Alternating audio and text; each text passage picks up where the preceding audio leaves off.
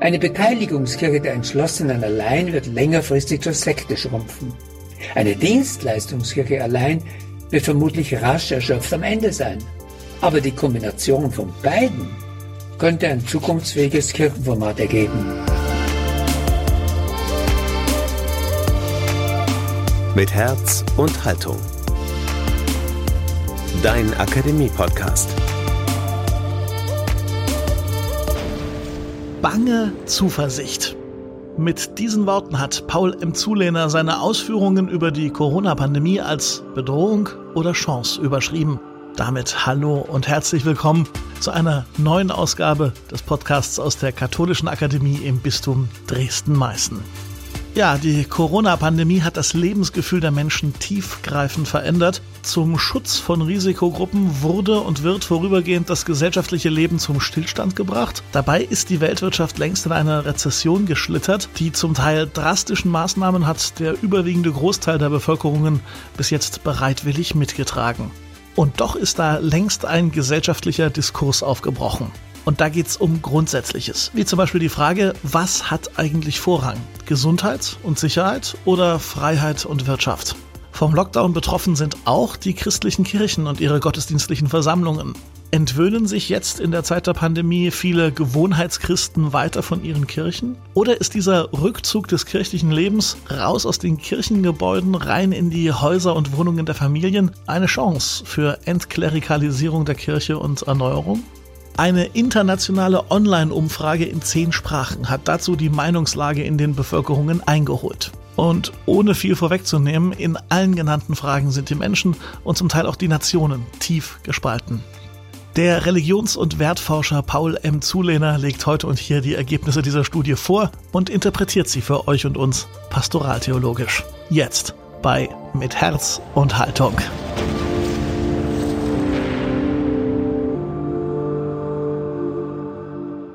Die Pandemie hat das eingespielte Leben der Menschheit und der Völker schlagartig verändert. Die Regierungen setzten alles daran, um einen Kollaps des Gesundheitssystems zu vermeiden und das exponentielle Wachstum der Ansteckungen zu beenden. Das gelang keinesfalls allen Ländern, manchen reichen Gegenden nicht und schon gar nicht jenen armen Nationen mit einem prekären oder einem so gut wie nicht vorhandenen Gesundheitssystem.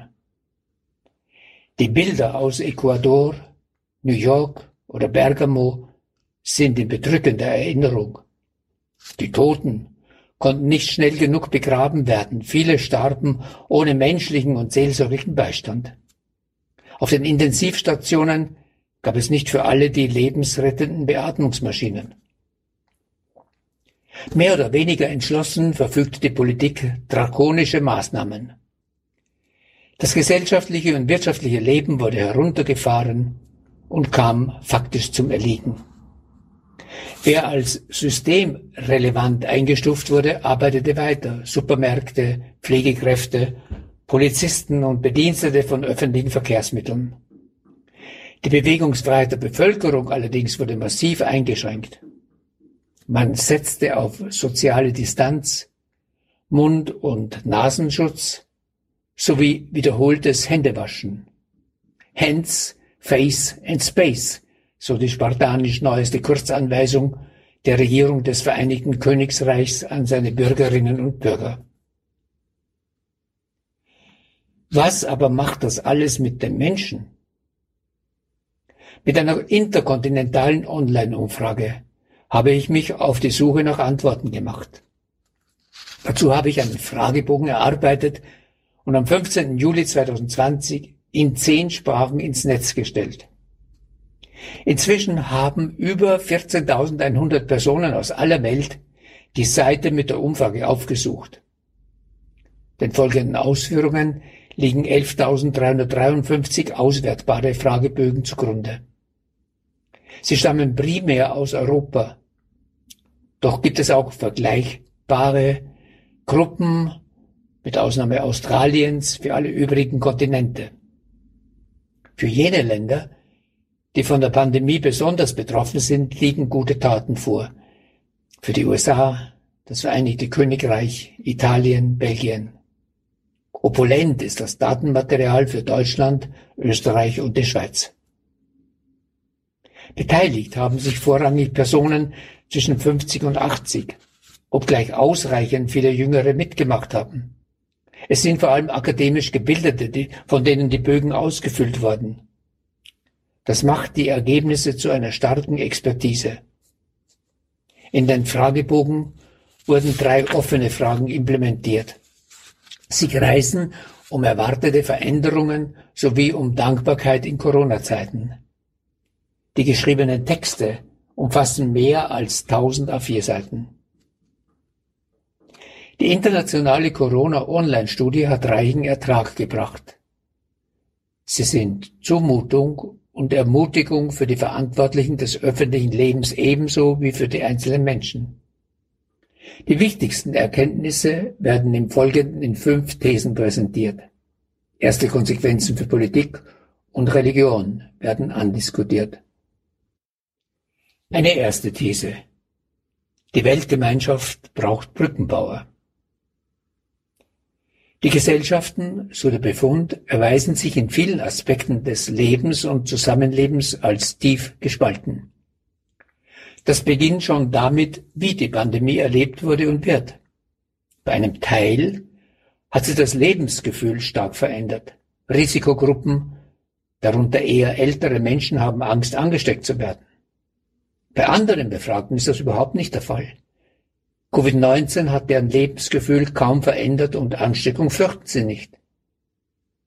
Auch haben nicht alle Angst vor dem Verlust ihrer Arbeit oder dem Aus ihres Kleinbetriebs. Andere hingegen werden von solchen Ängsten arg bedrängt. Geteilter Ansicht sind die Studienteilnehmenden auch bei der Abwägung zwischen Menschenrechten und Grundwerten. Für die einen hat die Gesundheit Vorrang, für andere die Freiheit. Die einen sind um sich und die eigene Nation besorgt. Andere sehen das durch die Krise den Hintergrund geratene Schicksal von Flüchtlingen und beobachten, dass die armen Länder vom Virus viel mehr betroffen sind als die reicheren. Bei den einen erwacht in der Pandemie das Ego, bei den anderen die Bereitschaft zu helfen. Auch in der Frage der Ökologisierung der Wirtschaft scheiden sich die Geister.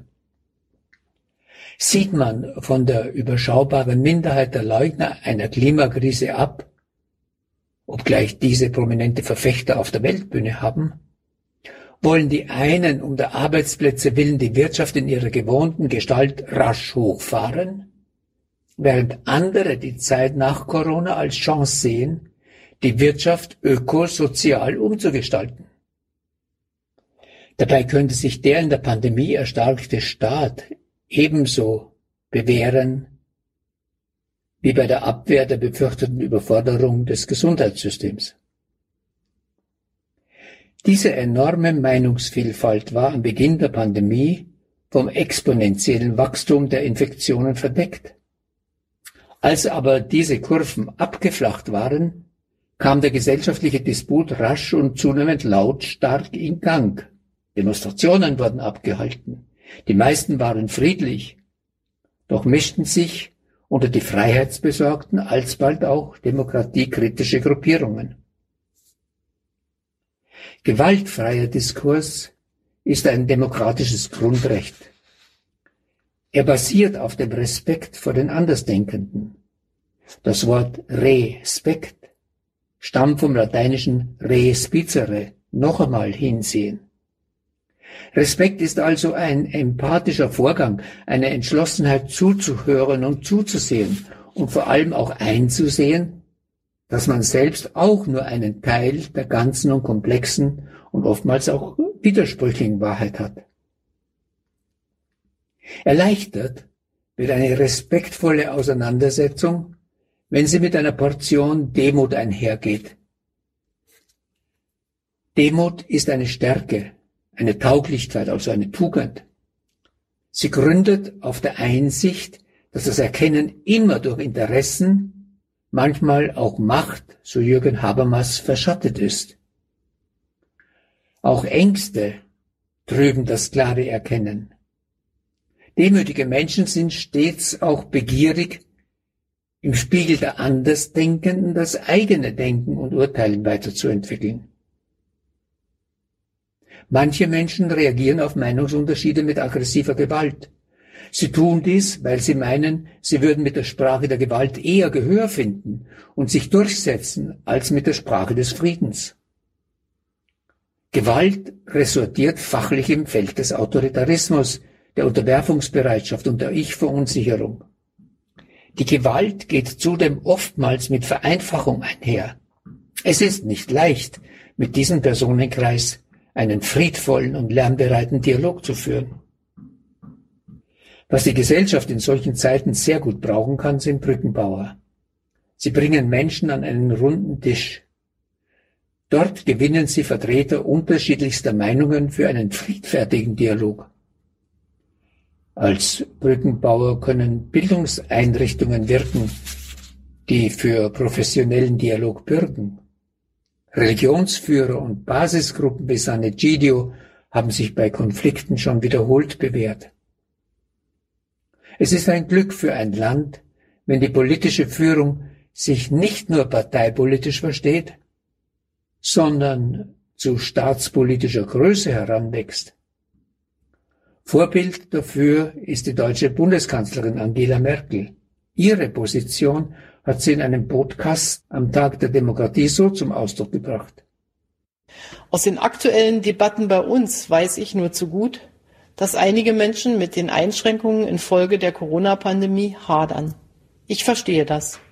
Und der Bundesregierung und auch mir persönlich sind manche Entscheidungen der vergangenen Monate sehr schwer gefallen. Die Kontaktbeschränkungen, die Besuchsverbote, die Tatsache, dass unser kulturelles Leben nicht so stattfinden konnte, wie wir es kennen, das alles sind wirklich demokratische Zumutungen. Aber diese Maßnahmen, über die bei uns frei berichtet und breit öffentlich debattiert wird, haben gewirkt. Sie haben uns geholfen, eine unkontrollierte Ausbreitung der Pandemie zu verhindern. Einige dieser Corona-Maßnahmen bleiben natürlich auch weiterhin wichtig. Und dass die ganz große Mehrheit der Bürgerinnen und Bürger dies mitträgt, zeigt doch, wie ausgeprägt unser Gemeinsinn ist, wie wir uns um die Schwächeren in der Gesellschaft sorgen. Ich finde, darauf können wir stolz sein. Bei uns steht jedem frei, diese Entscheidungen der Regierung offen zu kritisieren. Jeder kann seine Haltung bei friedlichen Demonstrationen zum Ausdruck bringen. Das ist ein hohes Gut unseres Rechtsstaats. Ein Staat, der Meinungsfreiheit, öffentliche Debatte und Teilhabe nicht unterdrückt, sondern garantiert. Darum beneiden uns viele Menschen auf der Welt.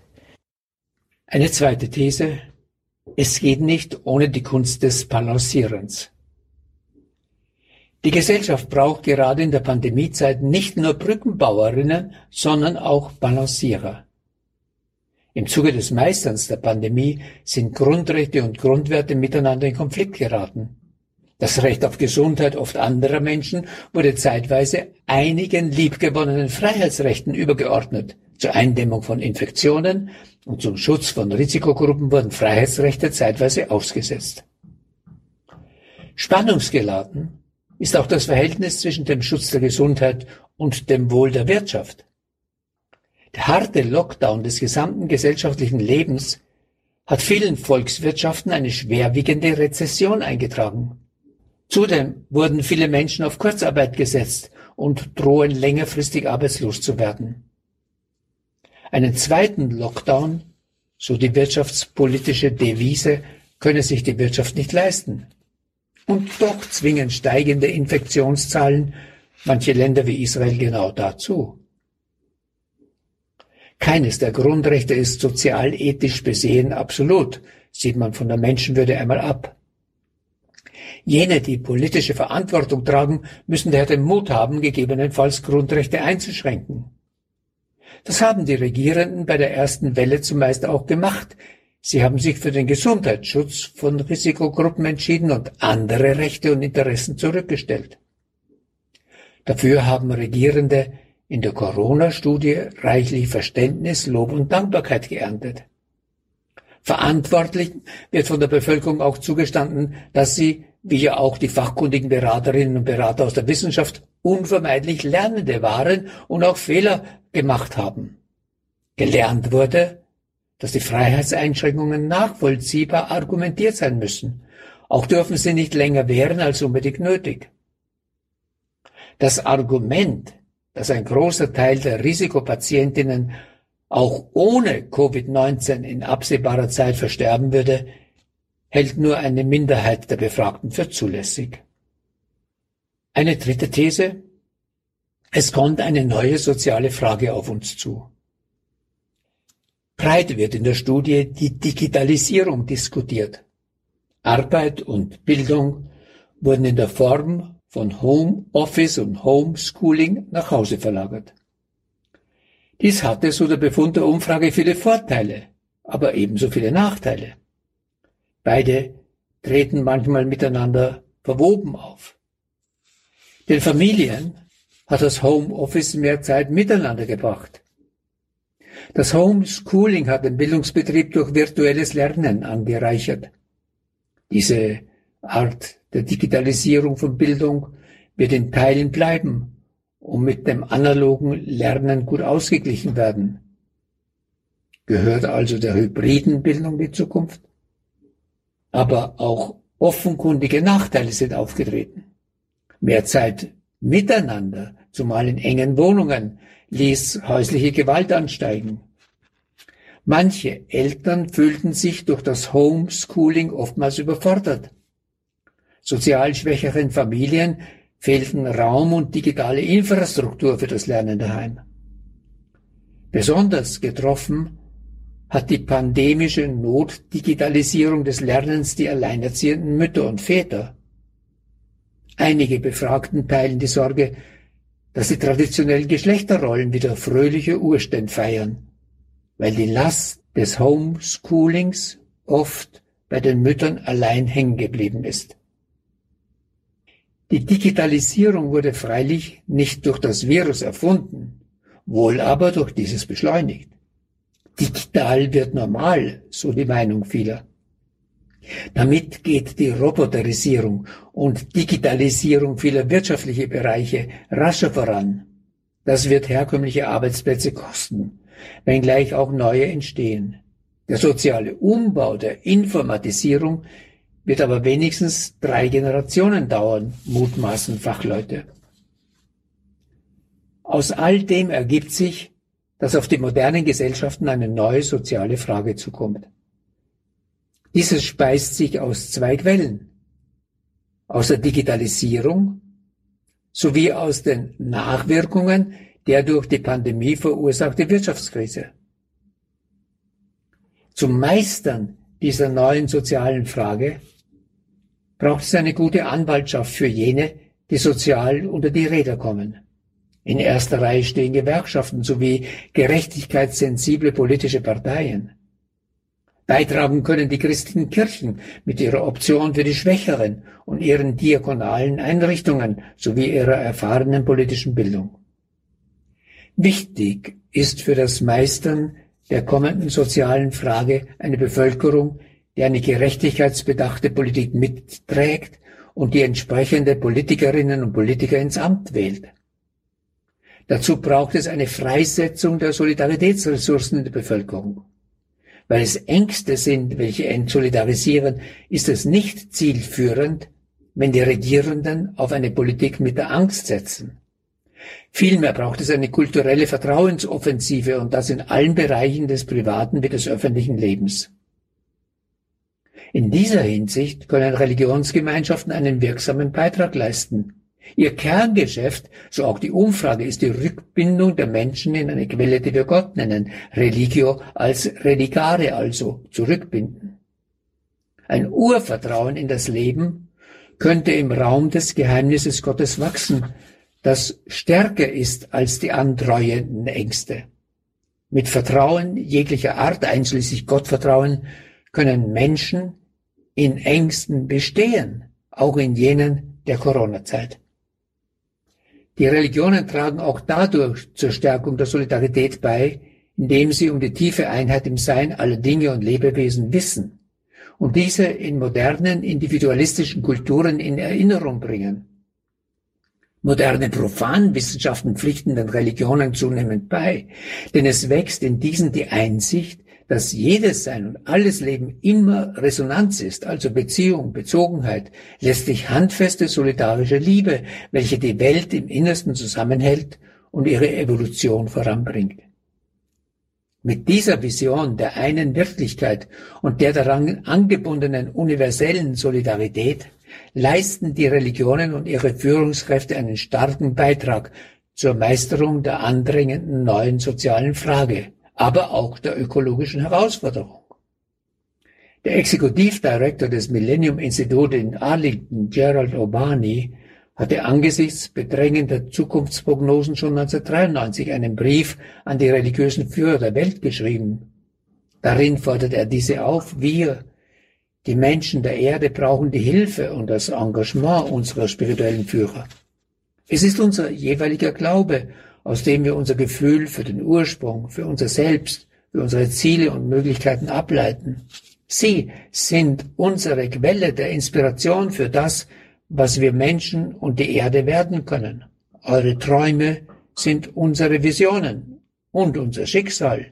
Wir sind auf sie angewiesen.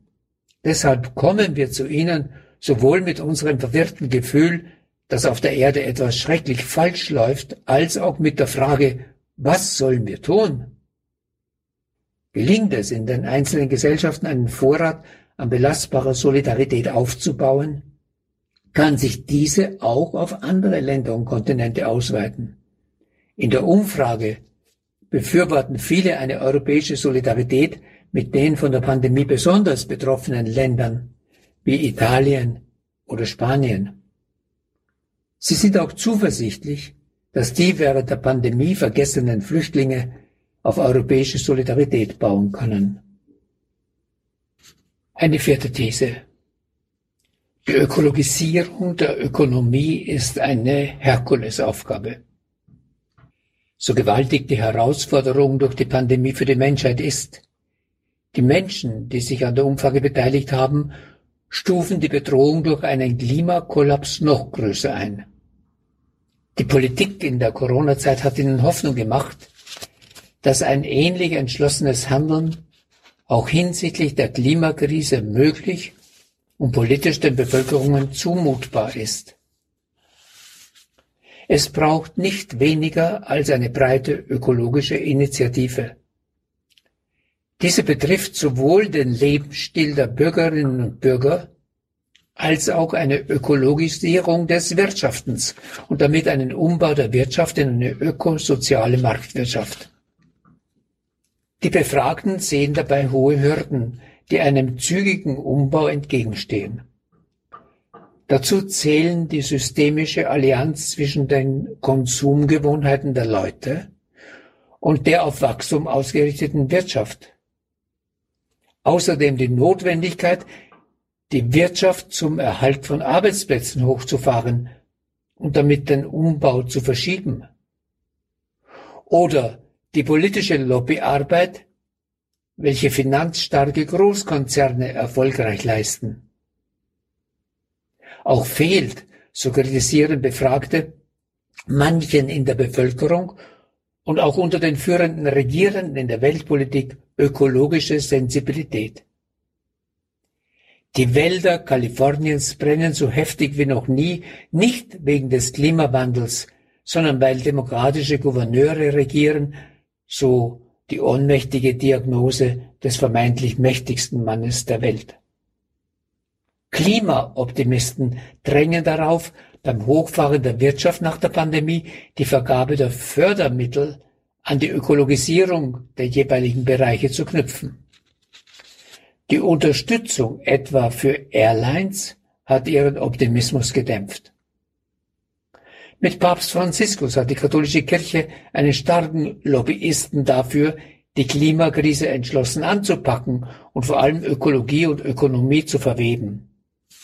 Das sei auch deshalb dringlich nötig, um die Lasten der Ökologisierung unter den reichen und armen Ländern angemessen und gerecht zu verteilen. Meine fünfte und letzte These, auch Gott verschwand im Lockdown. Auch das kirchliche Leben wurde durch den Ausbruch der Pandemie je heruntergefahren. Aus den analogen Versammlungen wurden virtuelle Darbietungen mit hoher Qualität. Die längere Unterbrechung von sonntäglichen Zusammenkünften hat Gewohnheitschristen weiter entwöhnt. Es werden daher nach der Pandemie weniger Menschen zur Kirche gehen, so viele in der Umfrage. Kommen werden künftig jene, welche das Zusammenkommen und Mitgestalten während der Pandemie vermisst haben. Gestärkt wurde während des gottesdienstlichen Lockdowns die Kirche in den Häusern. Ein überschaubarer Anteil der Kirchgänger versammelte sich in Hausgemeinschaften zum Home Service. Sie beteten miteinander, entwarfen eigene Gottesdienstformate. Manche haben die Weisung Jesu befolgt und das Brot gebrochen und aus dem Kelch getrunken. Einen ordinierten Priester haben sie dabei nicht vermisst. Weniger beliebt waren die Übertragungen von Messen im Fernsehen. Dieses Format erschien vielen als Rückfall in einen unerträglichen Klerikalismus. Manche Katholikinnen praktizierten gezappte Ökumene und wählten sich in gute evangelische Feiern ein. Noch nicht kann abgeschätzt werden, welche Folgen es für die Kirche haben wird, dass die Pandemie solche kirchliche Laboratorien ermöglicht hat. Gläubiges Leben wurde in großer Freiheit, ohne Einsicht und Aufsicht durch Kirchenverantwortliche gestaltet. Hat etwa die Pandemie für anstehende Themen wie die Rolle der Frauen und ihre Ordination unkomplizierte Lösungen aufgezeigt und auch schon erprobt? Nicht alle lebendigen Pfarrgemeinden setzten auf die eigenständige Kirche in den Häusern. Vielmehr machten sie dadurch pfarrliche Gemeinschaft erfahrbar, dass sie sich um die Einsamen kümmerten, telefonierten, einkauften und sich zu gegebener Zeit über das Internet zu Gottesdiensten vereinbarten. Offen ist, ob diese Ausdehnung des analogen Gemeindelebens in den flexiblen virtuellen Bereich bleiben wird. Es könnten hybride Pfarrgemeinden entstehen, die ihre Kommunikationsmöglichkeiten differenzieren und auch ausweiten. Die Studie zeigt, dass es eine erstaunliche Zahl von sogenannten Sofa-Christen gegeben hat. Also Personen, die sich vor der Pandemie schon weit von einer konkreten Gemeinde entfernt haben, in der Corona-Zeit sich aber in virtuelle Gottesdienstformate eingewählt haben. Ob die in der Corona-Zeit nachweislich leicht gewachsene Nachdenklichkeit über Lebenssinn, Verwundbarkeit und Sterben dazu beigetragen hat, den barrierefreien Zugang zu spirituellen Events im Fernsehen zu wählen? Jedenfalls wurden in der Pandemie zwei Gottesdienstformate erkennbar, die auch für zwei Kirchenformate stehen. Es ist auf der einen Seite die Beteiligungskirche von entschiedenen und gut vernetzten Jesus-Nachfolgern, welche den Armen und Einsame gute Dienste leistet und hohe Gastfreundschaft lebt. Auf der anderen Seite gibt es eine Dienstleistungskirche, die qualitativ hochwertige Angebote macht. Jetzt virtuell über das Internet, nach dem Lockdown wiederum mit den jetzt heruntergefahrenen Ritualen zu den Lebenswenden. Eine Beteiligungskirche der Entschlossenen allein wird längerfristig zur Sekte schrumpfen. Eine Dienstleistungskirche allein wird vermutlich rasch erschöpft am Ende sein. Aber die Kombination von beiden könnte ein zukunftsfähiges Kirchenformat ergeben. Und dies alles nur dann, wie einige Umfrageteilnehmer klar sehen, wenn es der Kirche gelingt, aus der Asche der Strukturreformen wieder in das Feuer des Geheimnisses Gottes zu gelangen. Viele emotionale Reaktionen hat die Aussage in der Umfrage geweckt, ob die Kirche systemrelevant ist. Offenbar wurde das Wort unterschiedlich verstanden. Sehr viele litten darunter, dass die Kirche in der Frühzeit der Pandemie die Kranken und Sterbenden nicht begleiten konnte. Das verstehen diese Befragten unter Systemrelevanz und fordern sie daher ein. Andere hingegen gehen davon aus, dass das bestehende gesellschaftliche und wirtschaftliche System viele Schwächen hat. Die Kirche dürfe sich mit der Zerstörung des Regenwaldes oder auch dem maßlosen Lebensstil mancher Zeitgenossen nicht abfinden. Wer so fühlt und denkt, erwartet von der Kirche prophetisch-kritische Worte. Papst Franziskus habe ein solches geprägt, als er schrieb, diese Wirtschaft tötet. Viele haben an diesen Satz des Papstes in der Umfrage erinnert. Wenn die Kirche relevant sein will, dann nicht systemrelevant, sondern existenz-, lebens- oder menschlichkeitsrelevant. Und das kann die Kirche sein oder auch erst wieder werden, so viele Kommentare in der Umfrage, wenn sie sich prophetisch versteht.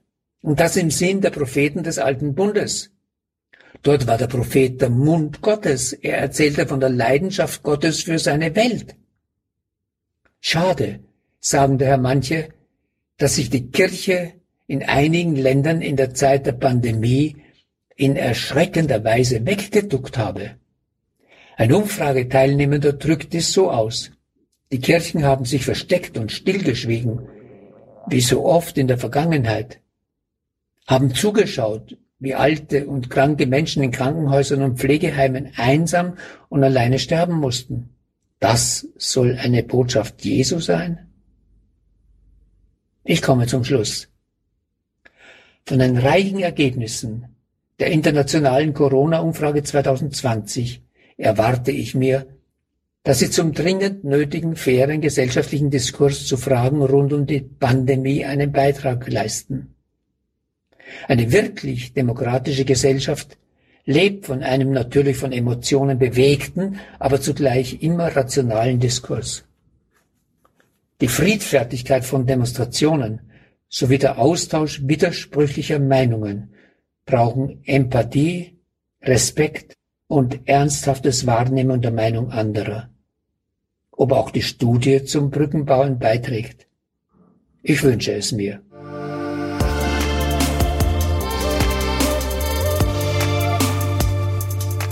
Soweit also die Ausführungen von Paul M. Zulehner. Vielen Dank an Professor Zulehner. Danke auch an euch fürs Zuhören. Wenn ihr Nachfragen habt oder eure Meinung dazulegen möchtet, dann tut das herzlich gerne. Am besten auf lebendigakademisch.de, das ist die Website der Akademie, oder aber bei der Akademie auf Instagram oder Facebook. Mit Herz und Haltung gibt's überall, wo es Podcasts gibt, also bei dieser, Spotify, Google Podcasts, Apple Podcasts und und und. Abonniert uns am besten, damit ihr keine künftige Ausgabe mehr verpasst. Ich bin Daniel Heinze. Vielen Dank für die Aufmerksamkeit. Tschüss und bis zum nächsten Mal. Mit Herz und Haltung. Dein Akademie-Podcast.